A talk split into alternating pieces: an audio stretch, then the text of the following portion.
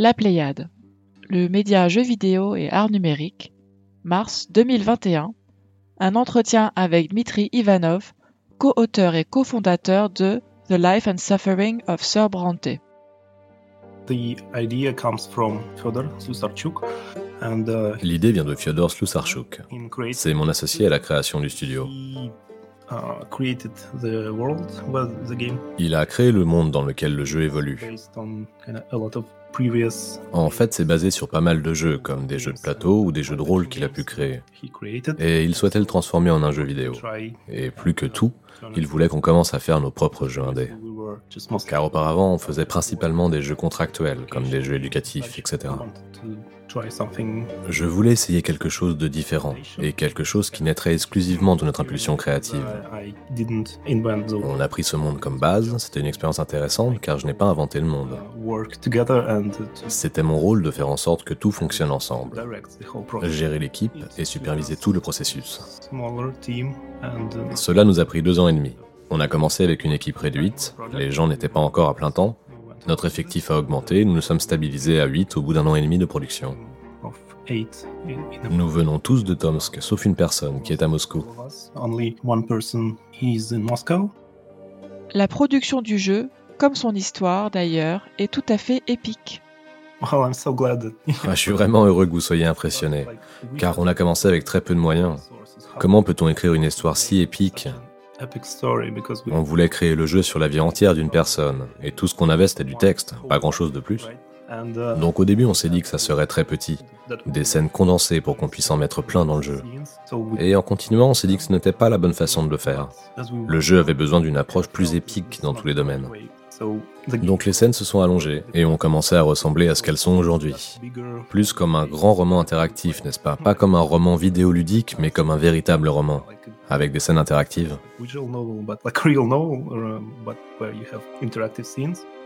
Un jeu inspiré par la Révolution française. Je pense que c'est une influence indéniable, car le créateur du concept, Fyodor, a étudié l'histoire. Moi aussi d'ailleurs. Donc il a vu la Révolution française comme une base de départ pour le conflit du récit. Le conflit entre les vieilles manières de la noblesse et du clergé et la nouvelle manière de la bourgeoisie. Et pourquoi pas ajouter en plus des problèmes sociaux, des problèmes religieux aussi car dans notre jeu, il y a un système de destinée avec des devoirs spécifiques, certaines choses que les dieux exigent du joueur.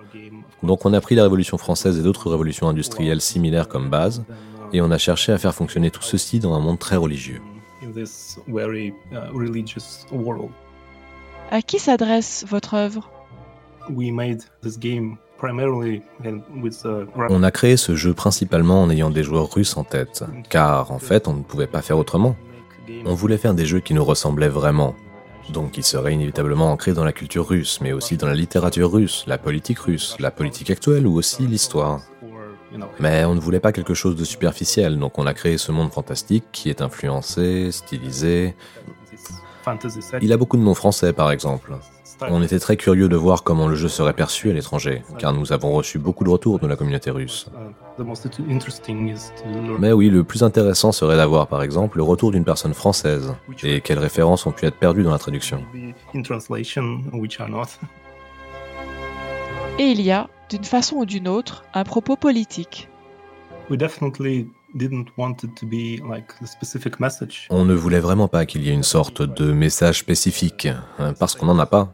On voulait juste créer un espace dans une histoire. Et bien sûr, on y a mis toutes nos idées et pensées, mais on a toujours essayé de ne rien forcer sur le joueur. Créer un endroit où tous les joueurs peuvent faire leur propre choix. Et ce qu'on aime le plus, c'est que le jeu a plusieurs polarités, où des gens variés peuvent avoir des expériences vraiment différentes. Par exemple, les protagonistes sont les mêmes d'une partie à l'autre, mais quelqu'un pourrait le voir en disant Ah, c'est vraiment le meilleur personnage du jeu, je l'adore trop. Et quelqu'un lui dirait Mais tu rigoles, c'est un véritable abruti. Uh, Tout dépend de la perspective qu'on amène dans le jeu. Et c'était assez incroyable pour moi, car c'est juste un jeu de texte en fait. Ce ne sont que des mots sur une page. Ça fonctionne comme une œuvre de littérature, enfin, je trouve. Donc oui, on a essayé de, de créer, de soulever des questions intéressantes, des questions politiques bien sûr et historiques. Comment est-ce que l'histoire se forge et quelle histoire devra-t-on faire? Quelle vie doit-on mener pour pouvoir influencer le cours des choses?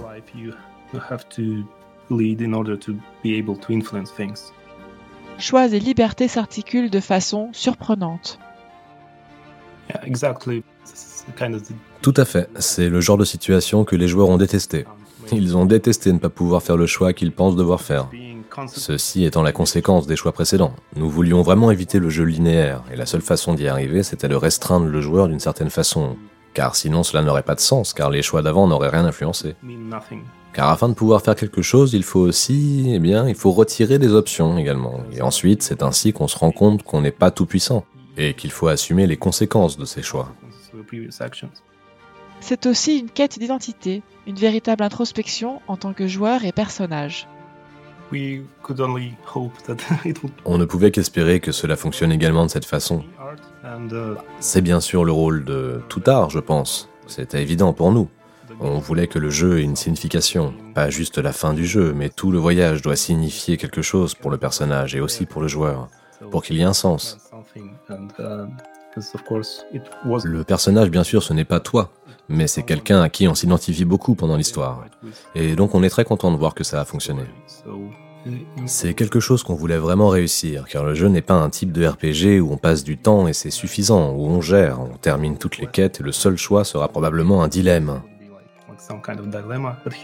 Mais ici, on voulait faire quelque chose qui ressemble plus à la vraie vie. Car on n'est pas puissant et il faut choisir ses batailles de façon intelligente et se dire tout est important, mais qu'est-ce qui m'importe le plus à moi? Pour un premier jeu, c'est un exercice narratif titanesque. oui, ça l'était, ça c'est sûr. Ce n'est qu'un jeu de texte, qu'est-ce qui pourrait mal se passer? C'est juste du texte, mais on a appris à la dure qu'un texte est trompeur, car si on souhaite que toutes les scènes soient consistantes, il faut gérer tellement de choses comme les conséquences différentes qui doivent être écrites de façon à ce qu'elles ne se contredisent pas. Chaque choix doit paraître homogène. Et c'est en fait beaucoup plus de travail que l'on imagine. Ce n'est pas juste écrire de la prose de qualité, c'est énormément de couches. C'était une entreprise très ambitieuse. Et je ne pense pas qu'on pourra le refaire de sitôt. Donc oui, je n'aurais jamais cru qu'il y a deux ans que, par exemple, mes collègues et moi on créé quelque chose qui dépasse le roman, en termes de taille. C'est la chose la plus incroyable avec ce jeu, c'est notre ressenti. Que ce n'est pas juste un texte et des illustrations.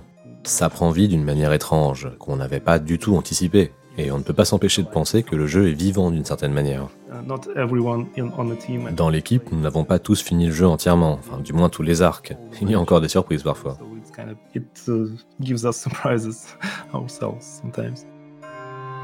Quels sont vos futurs projets? Ce monde existe déjà dans d'autres médias, donc c'était la prochaine étape logique de faire quelque chose que tout le monde sur Terre puisse jouer. Pas juste quelqu'un qu'on connaît personnellement, ou qui vit en Russie par exemple. Je pense qu'on a atteint notre objectif avec ce monde et cette histoire, donc pour l'instant, on n'est pas encore vraiment en mesure de dire s'il y aura une suite, sous forme de chapitre. Mais oui, oui, on y pensera dans le futur. On est en train d'étudier des options de traduction dans des langues autres que l'anglais, mais le prix d'une localisation professionnelle fait un peu peur. On pense aider les fans du jeu, parmi lesquels il y a quelques amateurs qui ont déjà proposé leur aide, donc peut-être on peut gérer ce processus et créer des traductions de fans dans différentes langues européennes et non européennes. On adorerait avoir une version en chinois par exemple, car beaucoup de joueurs chinois nous ont demandé si on pouvait en faire une. Le volume de texte est si énorme. C'est un travail colossal, donc on verra. Pour le moment, on est en train de travailler sur d'autres idées qui ne sont pas connectées au jeu. On espère dans un futur proche pouvoir annoncer quelque chose, mais il est certain qu'on continuera à expérimenter le jeu narratif et le jeu de rôle à notre façon. Je pense que c'est réellement le cœur de ce qu'on veut faire. Notre prochain jeu sera probablement quelque chose de similaire, mais nous avons beaucoup d'idées et de dures leçons apprises pendant la création de The Life and Suffering of Cyberante. Donc cela nous influencera, bien sûr.